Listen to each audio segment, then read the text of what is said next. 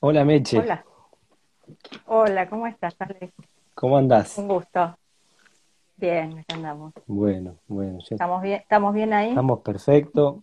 Yo estaba introduciendo un poco el tema, estaba invitando a que quienes se van sumando, que ya son un montón de personas, inviten a su vez a profesionales del área de la salud que conozcan, a pediatras, a obstetras, a parteras, a cualquier persona que esté en el área de salud, porque es un tema que me parece que necesitamos pensar y actuar colectivamente para ver cómo eh, tratamos de parar esto que, que, que- que viene sucediendo hace muchos años, ¿no? Que ahora vamos a contar un poco de qué se trata. Yo. Y, y a su vez, estaba por empezar a presentarte, pero te vas a presentar vos. Estamos con Meche Méndez, ella es enfermera, enfermera del Garrahan. Eh, pero bueno, Meche, ¿querés empezar contando vos un poco eh, quién sos y tu, tu desempeño y, qué te trae hasta acá a nivel de- del tema que vamos a tocar hoy? ¿Estás ahí? Me parece que se te cortó un poquito la señal, ¿puede ser?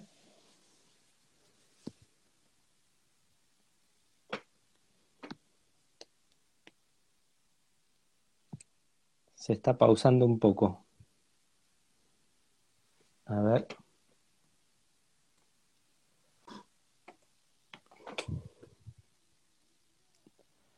¿Ustedes me escuchan bien? Se pausaba un poco, me contaban.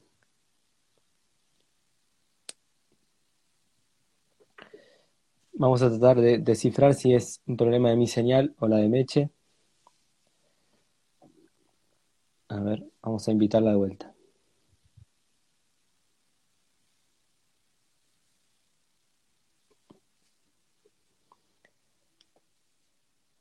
Bueno, Ahí, ahora. ahí estás, Meche. Ahí estás, ahí estás. Sí. Bien, Saqué bien. Wi-Fi, no depende de mí. Vamos a ver si con el 4G funciona mejor. Ayuda mejor. Bueno, bueno, Meche, gracias por estar acá. Sabemos que, que el Instagram no es el lugar más eh, afín a vos, ¿sí? Eh, pero bueno, es un tema tan, tan, tan necesario, tan importante que, que bueno, acá, acá te tenemos, haciendo ese esfuerzo de compartir un rato con nosotros en esta red social tan... Nada, gracias a vos por la invitación y bueno, un saludo a todos tus seguidores, que sé Bueno, que son muchos. contanos, Meche, un poco, yo solo eh, introduje la, la, la cuestión de que sos enfermera en el Garrahan, ¿no? Ya eso, Sí. alguien puede imaginarse un poco en qué área te desempeñás o, o, o- o cómo es tu día a día, ¿no? Pero eh, tráelo Eh, vos, contalo sí, vos. soy, soy enfermera. eh, primero voy a hacer una aclaración que hablo de, en forma personal. Lo que yo diga no es la voz de la institución, no es del Garrahan, sino es, es de Meche Méndez. Soy enfermera hace 27 años en el hospital. eh, trabajé en neonatología, en que sea la UCI neonatal, eh, 11 años. Luego estuve en hospital de día oncológico y ahora desde el 2007 aproximadamente en, cuidados paliativos, pediátricos. Y bueno, un poco el tema eh, que nos convoca, ¿no? Que son los, los tóxicos, sobre todo, ¿no? Los tóxicos eh, liberados eh, en las últimas décadas eh, relacionados a los modelos productivos eh, y el daño a la salud que, es claro que están produciendo y que lamentablemente no, no se están teniendo en cuenta. Yo, eh, aclaro, no soy especialista en el tema, lo que puedo contar es, mi experiencia de lo, eh, in, intentado hacer en el, hospital para instalar un poco esta problemática que lamentablemente está bastante poco visibilizada y bastante silenciada. En algunos, eh, creo que en, algunos casos por desconocimiento y en otros casos por cierta complicidad, creo, con este modelo de, de, hacer ciencia y con y de este modelo de hacer ciencia y de esta ciencia al servicio de, de, una economía para unos pocos, ¿no? Bueno, eh, dijiste ahí un montón de cosas. Voy a tratar de, de aclarar unos puntitos nomás. Estamos hablando de, cuando hablamos de sistema productivo, creo que, que, que le estamos dando más hincapié a lo que es el, eh, el campo, los agrotóxicos, o sea, lo que vos te encontrás, me parece, eh, sí, día a día, ¿no? Es más carga por ese lado. el campo, los agrotóxicos, este, si nos expandimos un poco más, la minería a cielo abierto, el fracking, son todas este, modelos de producción donde se utilizan muchos tóxicos, ¿no? Y que se liberan al ambiente. Y que también está demostrado que se liberan al ambiente y no se pueden controlar, por más que haya voces desde una ciencia que dice que está, este, que no hacen daño y que está todo bajo control. Eh, está eh, más que certificado. Y tratemos de repasar un poco, yo, a veces veo que no se terminan de articular em, las realidades de todas las personas involucradas en estas situaciones que estamos vivenciando, ¿no? Llega una niña con una leucemia, llega un niño con cualquier tipo de cáncer, ¿no? Entonces yo veo que parte de que esto siga así es la falta de articulación que hay entre todas aquellas personas que podrían hacer algo para que esto no siga sucediendo. ¿no? Yo una vez charlando con vos te preguntaba, imagino que deben llegar muchas mamás y papás que por ahí ni se imaginan por qué su hija tiene una leucemia, ¿no? Y se van de ahí, del hospital, digo, y, nunca se por ahí se hicieron esa pregunta, tal vez, ¿no? Así como vos te preguntás, y ahora vamos a conocer un poco más de, de toda tu labor y todas las charlas que organizaste en el Garraham, que yo escuché varias y demás, digo, ¿habrá otras enfermeras o médicos que no se preguntan la, historia, habrá gente, como vos decís, que no conoce el tema y otro que conoce y lo silencia. Y para arriba, ¿no? Tenemos un montón de autoridades en distintas áreas. Yo me, pregunto el Ministerio de Salud, ¿no? Eh, la otra vez... de Salud está al servicio de, lo que estaba ocurriendo, digamos. Por eso digo de empezar a ver a, dónde se articulan, ¿no? Eh, después vamos a hablar también de la campaña esta que, que, se está haciendo para tratar de pedir que sea una historia clínica del paciente en relación a, su entorno, en donde vive, ¿no? Que eso sería como sacar más en evidencia que en el entorno donde vive hay tóxicos y lo están afectando. Pero ni siquiera es esto de basta, paren de fumigarlo. O sea, es como seguir demostrándolo. Y cada, uno, cada vez que salen voces como la tuya y, de otras profesionales del área de la salud diciendo eh, esto está generando cáncer, esto está generando malformaciones, está generando abortos espontáneos, lo que sea, enseguida del modelo productivo viene como no está demostrado, eh, no hay suficiente información, ¿no? O sea, esa, esa es la bajada que viene. Y yo, eh, eh, a, a, mí lo que me aterra en esto es, no está demostrado, o sea, vamos a seguir experimentando a cielo abierto con vidas, con la infancia, que lo único que tendríamos que hacer es garantizarle un futuro sano para que puedan desarrollarse y seguimos con este experimento de, de, agrotóxicos, ¿no? Hasta que... Dale, seguí. Me, me, no, lo que pasa es que me parece que, a esta altura ya no hay mucho más que demostrar. Eh, eh, la empresa, eh, digamos, el negocio tiene, tiene sus latiguillos que siguen siendo los mismos, los mismos de, la industria tabacalera también, digamos, hay cosas que se repiten, publicidades, este, estudios que están pagados por las empresas, este, ¿no? Pero la verdad que ya no hay mucho más que demostrar. Los lugares donde se han estudiado, acá mismo en el país, los lugares donde se han estudiado los niños, tienen daño genético y, portan este, agrotóxicos en su cuerpo, los adultos también. Este, en lugares donde se ha estudiado aire, tierra, agua, eh, está presente esos tóxicos y esos tóxicos no son inocuos. Eh, digamos, por más que te quieran decir lo contrario, eh, fueron generados como biocidas y, así como matan al objetivo por el que ellos lo tiran, terminan también este, intercediendo en el resto de la naturaleza y bueno, nosotros somos parte de la naturaleza, ¿no? Este, la verdad que es, un modelo que, no tiene este, no tiene mucho futuro.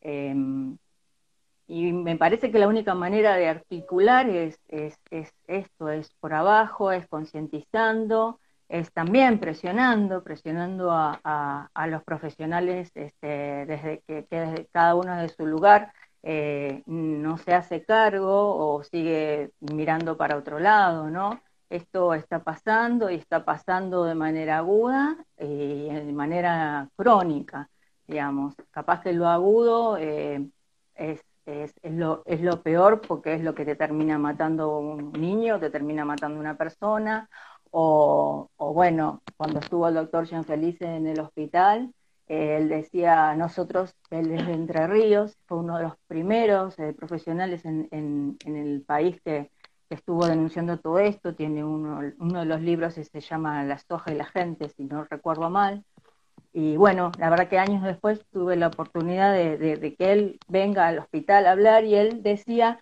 nosotros en los pueblos fumigados vemos los casos agudos, digamos, de, intoxicación aguda, vemos este, que, bueno, las reacciones en la piel, los broncoespasmos, este, bueno, dice, ustedes acá, decía, por, por el hospital donde estaba, que bueno, hablo, del Garraham, pero en otros hospitales pasa lo mismo, ven eh, eh, la evolución de todas esa, esas eh, dosis en, tiempo que, nadie va controlando, que se van cargando y que terminan produciendo un daño, ¿no? Producen una enfermedad. Finalmente uno en el sistema de salud termina atendiendo la enfermedad. Y es claro que hay que atender la enfermedad. El tema es no preguntarse qué lo puede haber provocado. Y lo otro que quería aclarar es que eh, a mí, así como digo esto, tampoco me gusta hablar de más y, no quiero poner en mi boca que todo lo que, lo esa enfermedad está producido por este modelo productivo. Lo que sí es cierto es que los, niños o los adultos, habla de los niños porque la rajana es de niños, eh, que, terminan eh, con síntomas o que terminan con una enfermedad y que estuvieron expuestos a semejantes tóxicos, mientras yo no, no tenga, mientras, yo no tenga la certeza que ese chico no estuvo expuesto a semejante eh, daño, tranquilamente sospecho que puede haber sido por eso, porque son este, productos que producen neurotoxicidad, producen cáncer, producen malformaciones y producen, eh, son disruptores endocrinos. Este, entonces, la única certeza que vos podés tener a esta altura de que no es provocado por eso es que el niño no haya estado expuesto durante años y años eh, por distintas vías o incluso este, tras generaciones, porque capaz que fueron sus padres los que estuvieron expuestos. Este, También hay un latiguillo que es, bueno, nosotros fumigamos que a nosotros no pasa nada. Sí, pero hay cosas que pasan generaciones después. ¿No es cierto? Más que este modelo se terminara ahora, va a seguir quedando un tendal de daño. Trata de que estos eh, mermes se termine y seguir, este, por supuesto, atendiendo el daño que ya está hecho, que es mucho. Sí, sí, sí. Y, y, ahí aclaro que se suele hablar de pueblos fumigados porque son los que reciben por ahí en, en mayor grado esta incidencia, porque están fumigándole al lado de una escuela o al lado de la casa. Pero digo, la gente que vive en la ciudad no, no, no, no está salvada de esta situación porque hoy tenemos el glifosato, los plaguicidas en todos los vegetales de verdulería, eh, en la lluvia que cae demostrado por, ¿sí? Entonces, digo, desde ese lugar, porque a veces eh, siento como que desde el urbano es bueno, sucede allá en el campo, ¿no? Pero no sucede allá, no sucede acá, no sucede en todos lados y es una locura de que hay que frenar eh, lo antes esos, posible. Esos tóxicos se transportan se transportan en el aire, en el agua y en la comida, como bien vos decís, digamos. Eh, hay estudios hechos donde, no sé, una manzana tiene 30 tóxicos. Una, cualquier ensalada que te estás comiendo. Eh... Sí, a mí lo que siempre también me, preocupa desde la. Claro, ahí, se juegan un montón de intereses, ¿no? Pero desde la, desde la profesión médica, ¿cómo no se despierta esa, ese interés hasta te diría de la pasión de, descifrar por qué un niño llega con cáncer al Garrahan.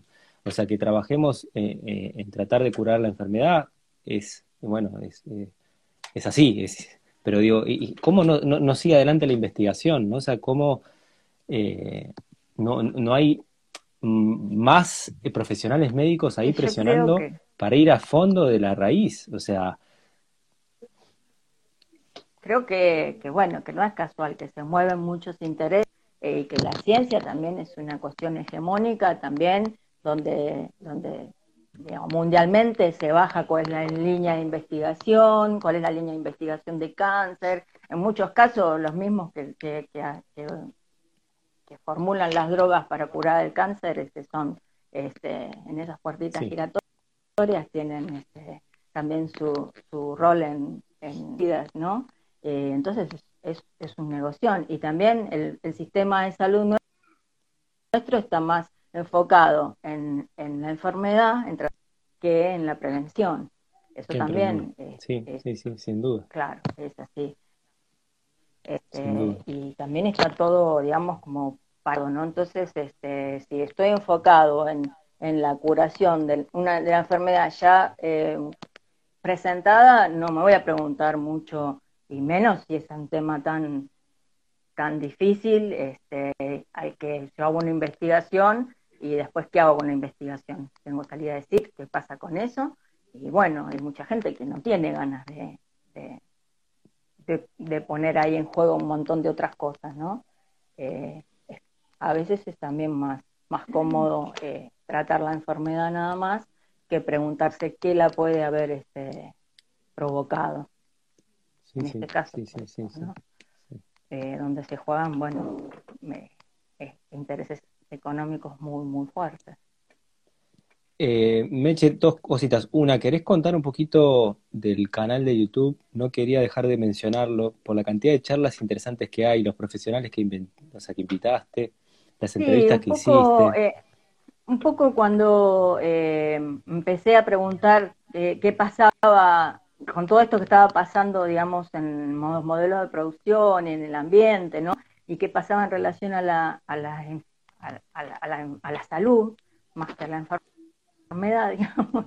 Eh, otra de las cosas también que me planteé, una información contrahegemónica, ¿no? Porque esto tampoco sale en los medios que uno habitualmente o que en general la gente lee o la tele. Entonces, este, ¿cómo, ¿cómo hacer para que eso esté disponible para que se pueda ver, que se pueda consultar, que lo puedan bajar, que, si tienen que hacer, este, eh, es, por ejemplo, el canal es muy consultado por, para gente que hace tesis, eso la verdad que a mí me alegra mucho. Eh, todas las charlas que, que hemos hecho en el hospital con la Junta Interna de ATE, eh, están grabadas y subidas al canal que se llama Meche Méndez, el canal de YouTube. Este, y me parece que eso también es muy importante porque hay mucha gente que, que a través de eso se, se informa y se informa con, con, con, datos muy, muy certeros, ¿no? Digo, porque cuando em, empezamos a hacer las charlas en el hospital, una de las primeras propuestas en lo personal fue yo sabía que la íbamos a poder hacer a través de la Junta Interna de Arte, pero también le extendí una nota a, la dirección del hospital para que la convocatoria en algún momento sea a nivel institucional para tratar la problemática. Esto fue en el año 2011. Bueno, y eso no fue, no fue posible. Este, y, y bueno, las empezamos a hacer en el año 2011 y, y han venido profesionales de este, universidades del país, no es que yo me ponía al frente a explicar, como estamos ahora hablando eh, con vos, digamos, sino que eh, presentaba la charla, pero a, mostrar sus trabajos científicos, estos trabajos al hospital, de una generosidad increíble de la Universidad de Córdoba, de Río Cuarto, de, de, Rosario. Eh, muchos de los que están investigando estuvieron tuvieron, eh, tuvieron esa posibilidad. Y también la, otra de las cosas interesantes también de, tratar de combatir de algún modo esa hegemonía es que siempre al Garrahan todo el mundo viene a escuchar lo que el Garrahan tiene para decir, porque obviamente el hospital de mayor complejidad y con la trayectoria que, que tenemos y qué sé yo. Entonces, traté de hacer un puente para estar eh, generar ese espacio para que los profesionales, que nadie los estaba escuchando, pudieran venir al Hospital Garrahan y tuvieran un lugar para, para poder contar lo que estaba pasando. A esos, en muchos casos, en, en esos lugares donde, donde después vienen los pacientes, ¿no?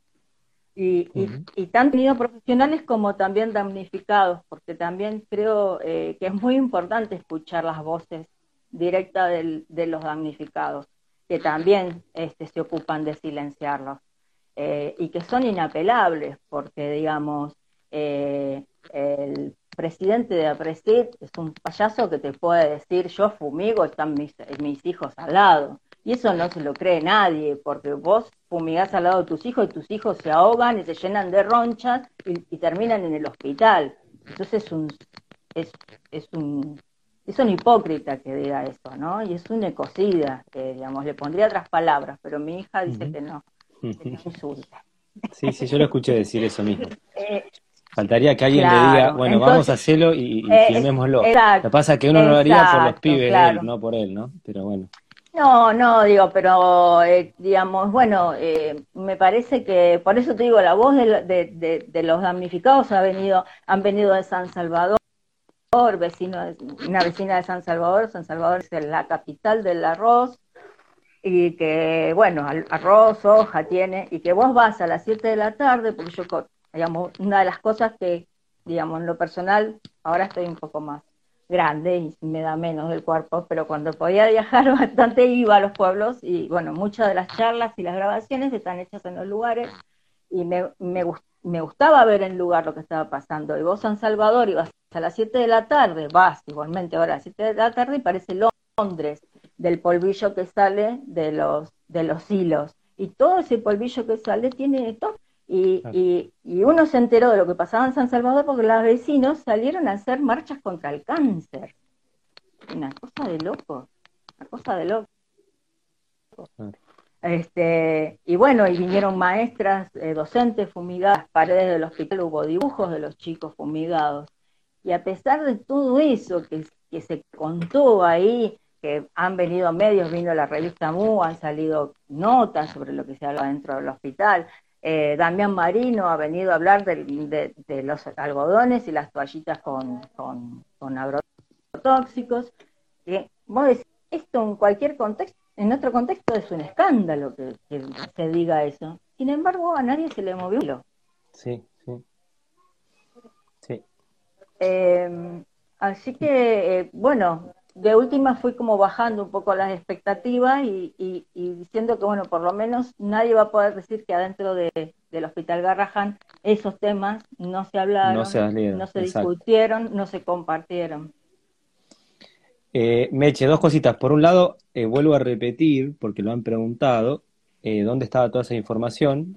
¿sí? La buscan en el canal de YouTube de Meche Méndez. Meche Méndez. Exacto. Meche Méndez, que es enfermera del Garrahan, que alguien preguntaba sobre vos.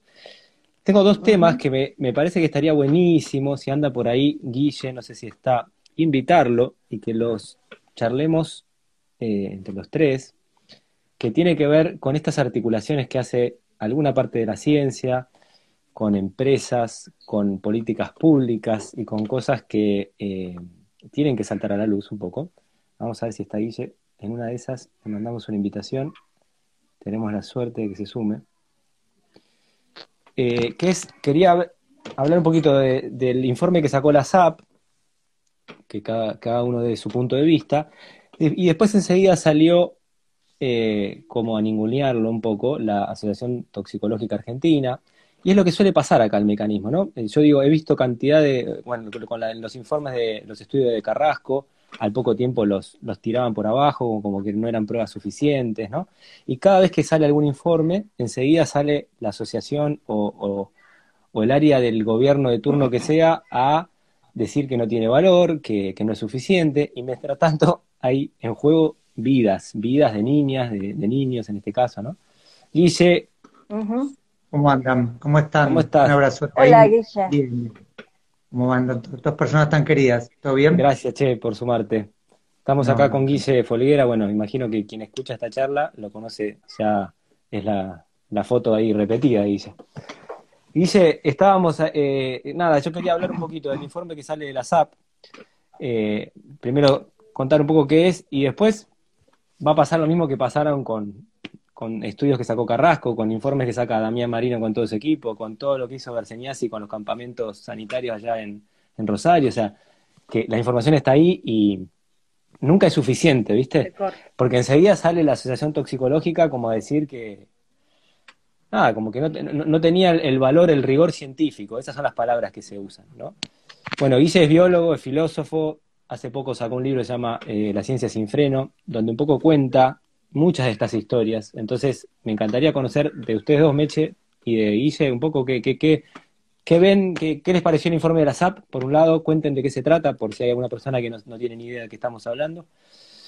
Y, y ¿qué, qué, qué, vemos detrás de esto, qué, qué expectativas podemos generarnos, ¿no?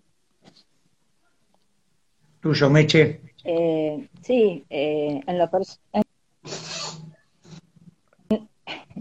No, qué sé yo. En lo personal, por supuesto, bienvenido al informe. Eh, creo que eh, además es un informe, ¿no? Eh, para los pediatras del interior, ya que esto hace casi tres décadas que está pasando en el país. Pero bueno, siempre es preferible a que esté a que no esté. Este, ahora lo importante es ver cómo seguimos presionando para que todo esto de lo que estamos hablando y que hace tres décadas que está pasando, presionemos para que deje de pasar, para que a los niños se, los, se los se los vea como se los tiene que ver y se los se los se, indague de dónde vienen, qué tóxicos pueden tener, que haya laboratorios donde poder hacerlo, porque ahora no hay la voz de acceso, eh, eh, digamos, público como para poder saber qué tiene un, un niño en el cuerpo. Eh, y bueno, lo de la eh, toxicológica eh, es, vergonzoso, es vergonzoso, creo que, bueno, yo le diría una ciencia bastante mercenaria, ¿no? Me hago cargo de lo que digo. Eh, salir a decir a esta altura eh, lo que dijeron, no tienen, no tienen vergüenza. No tienen vergüenza. Sí.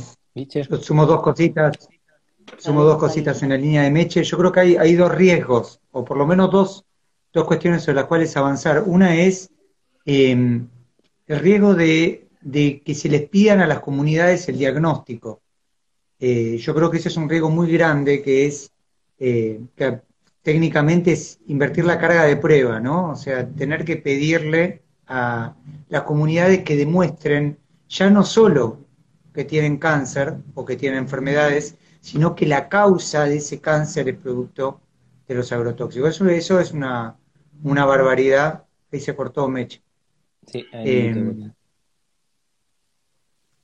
y lo otro, y lo otro eh, eh, que me parece importante y que va en la línea de lo que, de lo que planteaba Meche, eh, ahí está también creo que Anabel, te digo Alex, después en todo caso, si querés hacer sí. reemplazo por, por mí.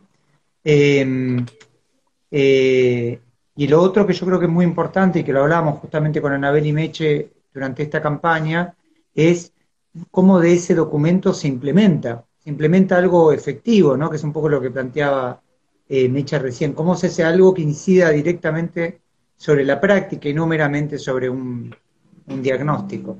Así que creo que son como dos eh, cuestiones como muy, muy, muy fuertes, eh, que, que, de alguna manera complementan con esto que plantea Meche y con tanto discurso hipócrita ¿no? que está girando.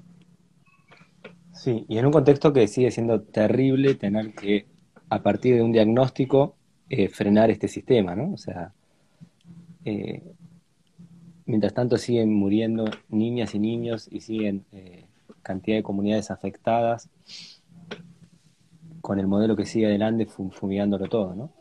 O sea, es... Sí. Tal cual. Sí, sí, sí. puede unirse, vamos a probar de vuelta. Cameche. Eh, sí. Si no...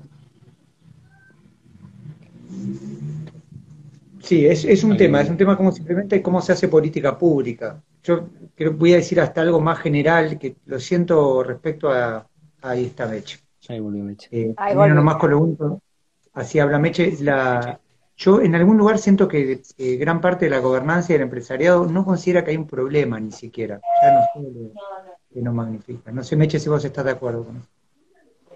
Eh, no, yo creo que sí. Saben lo que está pasando, lo que para ellos no es un problema. Lo que no se hacen cargo que es un problema para nosotros.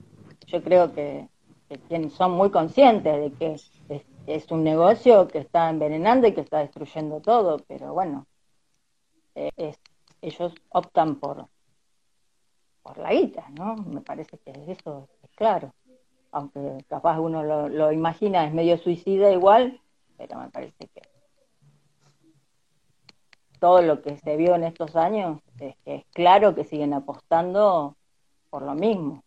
Y que están destruyendo todo, porque digamos, uno, estamos hablando de la salud, pero digamos, todo lo que están haciendo a nivel naturaleza es, terrible, ¿no? Por eso, digamos, la palabra me parece que ecocidio es la que más le, le, entra todo esto. No creo que sea que no se dan cuenta. No, me parece que estamos este, eh, digamos, subestimando los estamos subestimando. Me parece que son muy conscientes. cuando cuando apostan por la minería. No, no fue lo que, lo que yo entendí. Ah, perdón. No, no, problema en el sentido de que hay algo que resolver. No, no, no problema de que no sepan que están envenenando. Ya, ya a esta altura está claro que el daño se genera, digamos. Aunque la ambición de poder y de dinero sea tan grande que te quiera hacer disfrazar lo indisfrazable, ¿no? Pero eh, Alex, yo creo que está, está Anabel. Salgo para, para que para que entre Anabel. Podés quedarte, Guille. Eh, creo que, se puede estar no, cuatro. ¿eh? A ver si está por ahí Anabel.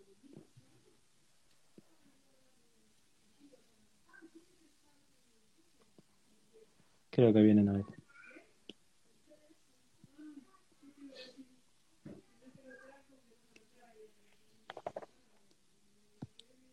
No se está pudiendo sumar, me parece. Está mal la señal, capaz. Sí, sí. Ya dos veces que probé invitar a... Bueno, les, les cuento, me estaba tratando de invitar a Anabel Pomar, que también está en esta lucha, en esta campaña para tratar de, de, frenar esto del modelo agrotóxico, pero no, no la estoy... No sé qué está pasando, bueno. A ver, por una vez más. Anabel, que es de una zona fumigada, exaltación de la cruz. Ahí vamos de vuelta.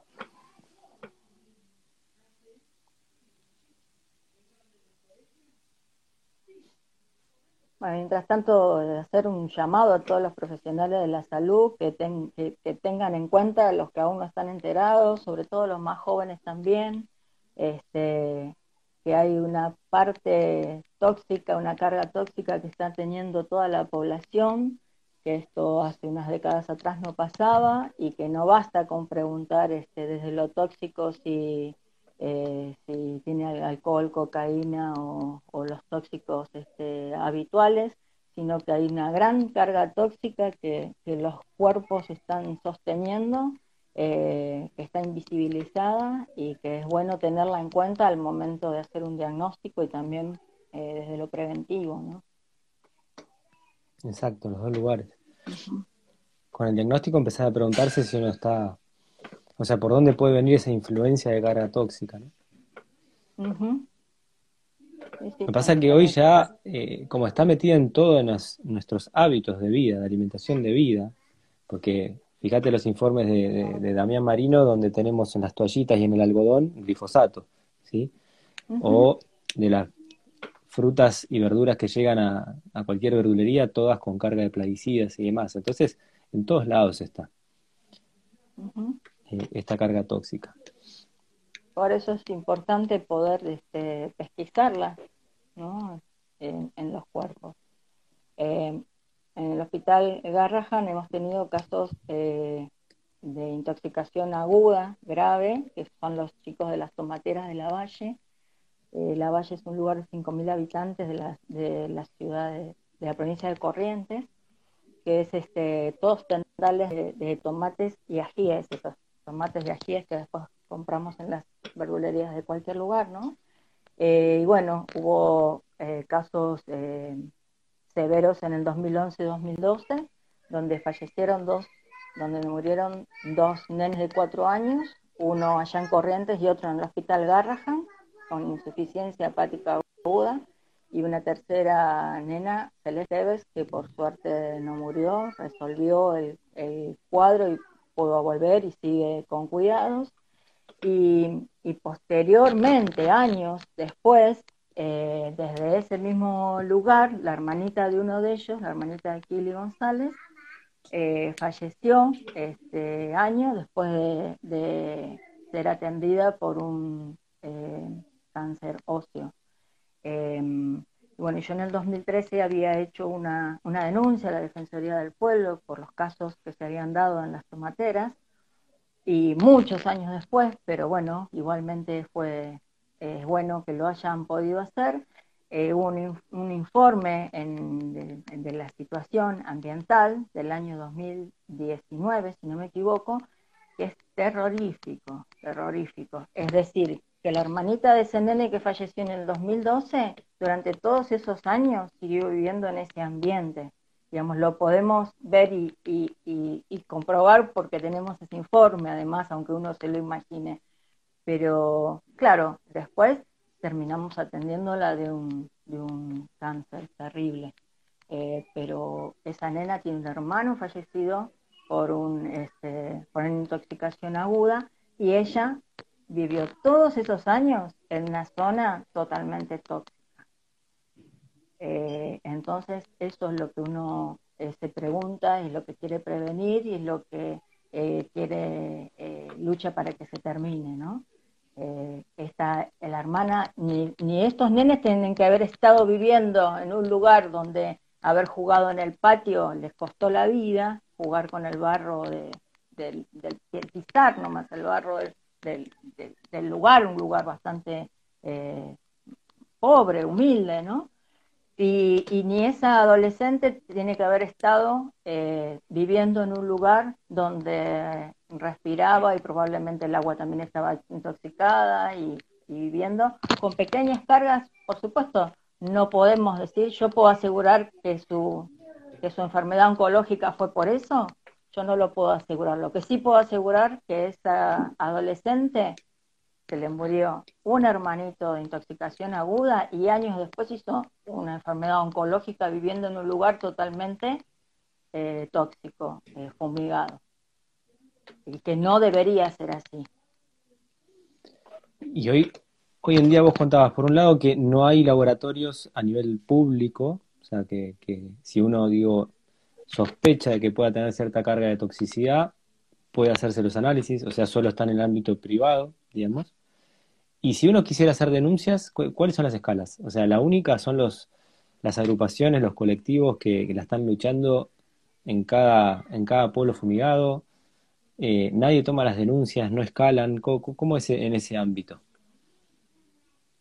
Y denuncias este, en los lugares fumigados las hacen a, la policía, a la fiscalía y distintos lugares. Yo he denunciado en la Defensoría del Pueblo, este, hay, hay denuncias penales, eh, como en, donde que después eso se eleva a juicio, como fue en el caso de Ituzaingó, y también en la Valle, donde, donde hay sentencias, incluso donde dice que fumigar es delito, ¿no? Sí, sí.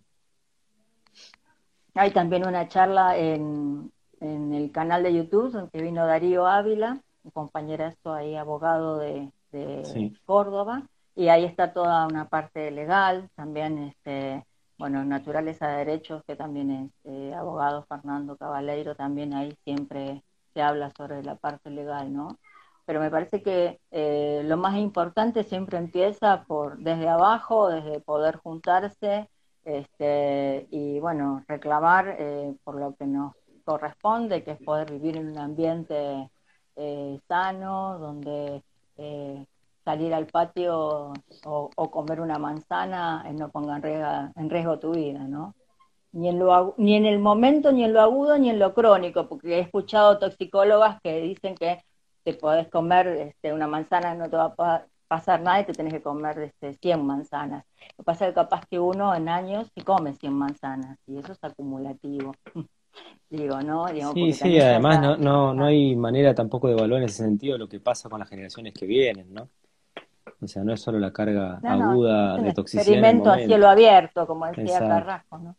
Exacto, exacto, sí, sí, sí.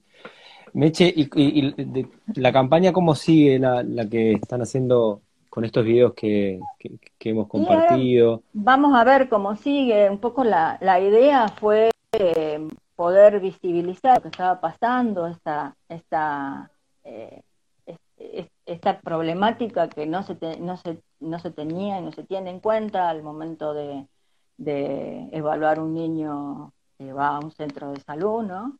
Em, darle la voz a los damnificados para que la, a, las madres eh, en, muy, muy breve tiempo explicando que, nunca le preguntaron dónde vivía o a qué estaba expuesto. Em, la verdad que fueron muy difundidos, fueron, este, tuvieron mucha llegada y bueno, vamos a ver cómo continúa la campaña, pero eh, en un primer intento por lo menos este, la visibilidad este, se, dio, creo. Sí, sí, sí. Eso es importante. Sí, sí. invitamos a, quienes están escuchando que los compartan, son esos videos que se llaman Basta, ¿sí? Por una niñez Están también en el canal subidos. claro, si entran al canal de Meche, sí, de YouTube, de Meche Méndez, ahí también los tienen y los pueden compartir. También quería aclarar que eh, hemos hecho el pedido, eh, el primer pedido lo hizo Damián Marino. Damián Marino vino en dos oportunidades al hospital a, hablar em, y en una, de, en una de esas oportunidades trajo una nota eh, de la Universidad de La Plata firmada por el decano em, para las autoridades del Garrahan para, para, para poner un, para ofrecerse para poner un laboratorio en ese momento, creo que era año 2017, eh, de pesquisa de este tipo de, tóxicos. Eh, bueno, esa nota nunca fue respondida, yo la elevé en distintas direcciones, ¿no? Digamos, han cambiado las direcciones y la, la he vuelto a presentar y bueno, lamentablemente no, no hay respuesta. Eh, creo que hay que seguir insistiendo, hay que seguir este, visibilizando esto y, ojalá en, un futuro que no sea tan lejano podamos tener eh, donde, donde poder evaluar lo que tiene un niño en el cuerpo cuando se enferma, lo que no implica que después seamos expertos en atender niños fumigados digamos, atendemos, digamos, mi objetivo, por lo menos desde el punto de vista de, solicitar que haya eso desde el punto de vista diagnóstico, pero no con la intención de que después seamos este, los super expertos en atender niños fumigados. Eh, yo quiero que deje de haber niños fumigados y adultos fumigados y territorios fumigados, digamos. Ese sería el objetivo final. Por supuesto, en el mientras tanto hay que atender eh, el, daño que esto está provocando, eso no hay duda. Pero la intención no es que después seamos expertos en, evaluar niños fumigados, ¿no? Digamos, que sigamos fumigando y que después seamos expertos en eso. Sí, sí, sí, sí. Yo lo contaba en, alguna otra charla que años anteriores, antes de la pandemia, me, encontraba viajando y dando clases en distintos puntos del país y en Trenquelauquen me pasó de ver un hospital oncológico y me llamó mucho la atención cómo en los pueblos eh, a veces se lo ve como una como algo positivo de que mira nos pusieron tal hospital y yo digo pero no te preguntás por qué está tal hospital o sea no, tiene que estar ese hospital o sea por qué tenemos pacientes dentro del hospital no que no teníamos antes. Esa es la, la, historia que que bueno bueno yo también tengo esa esperanza de que, que no seamos expertos tratando eh, niñas o niños con, cáncer, sino que empecemos a parar esta, locura. los centros o las escuelas para discapacitados también aumentaron un montón en el interior del país. Este, y eso también tiene que ver con, con, el, modelo, tiene que ver con los tóxicos, tiene que ver con, los eh, partos prematuros y con el daño que, que producen en las generaciones venideras, ¿no? Ya, digamos, ya la madre fue fumigada, ya recibe este, el tóxico a través de la teta en muchos casos. Sí, sí, sí, este, la misma gestación, la misma gestación. Exacto, y entonces, bueno, y esto que vos decís, en muchos lugares lo ven como que, bueno, tenemos este, escuelas, tenemos mayor cantidad de escuelas, pero, pero ¿por qué tenés mayor cantidad de escuelas para discapacitados? Porque tenés mayor cantidad de discapacitados, es muy 2 más 2, 4, no hay mucha este, es claro que cambió el, modo de enfermar y, de morir, ¿no? Como, bueno, bien dice eh, Damián Berseñaz y su equipo en, algunas de las cosas que, han escrito y han este, estudiado en los relevamientos que hicieron sanitarios. Em, y bueno, y tiene que ver con, lo que están usando. Sí, sí. O por lo menos hay un gran vacío cuando uno se pregunta, ¿y por qué en estas áreas tenemos más abortos espontáneos? ¿Y por qué tenemos más malformaciones? ¿Y por qué tenemos tantos cánceres en edades tan tempranas?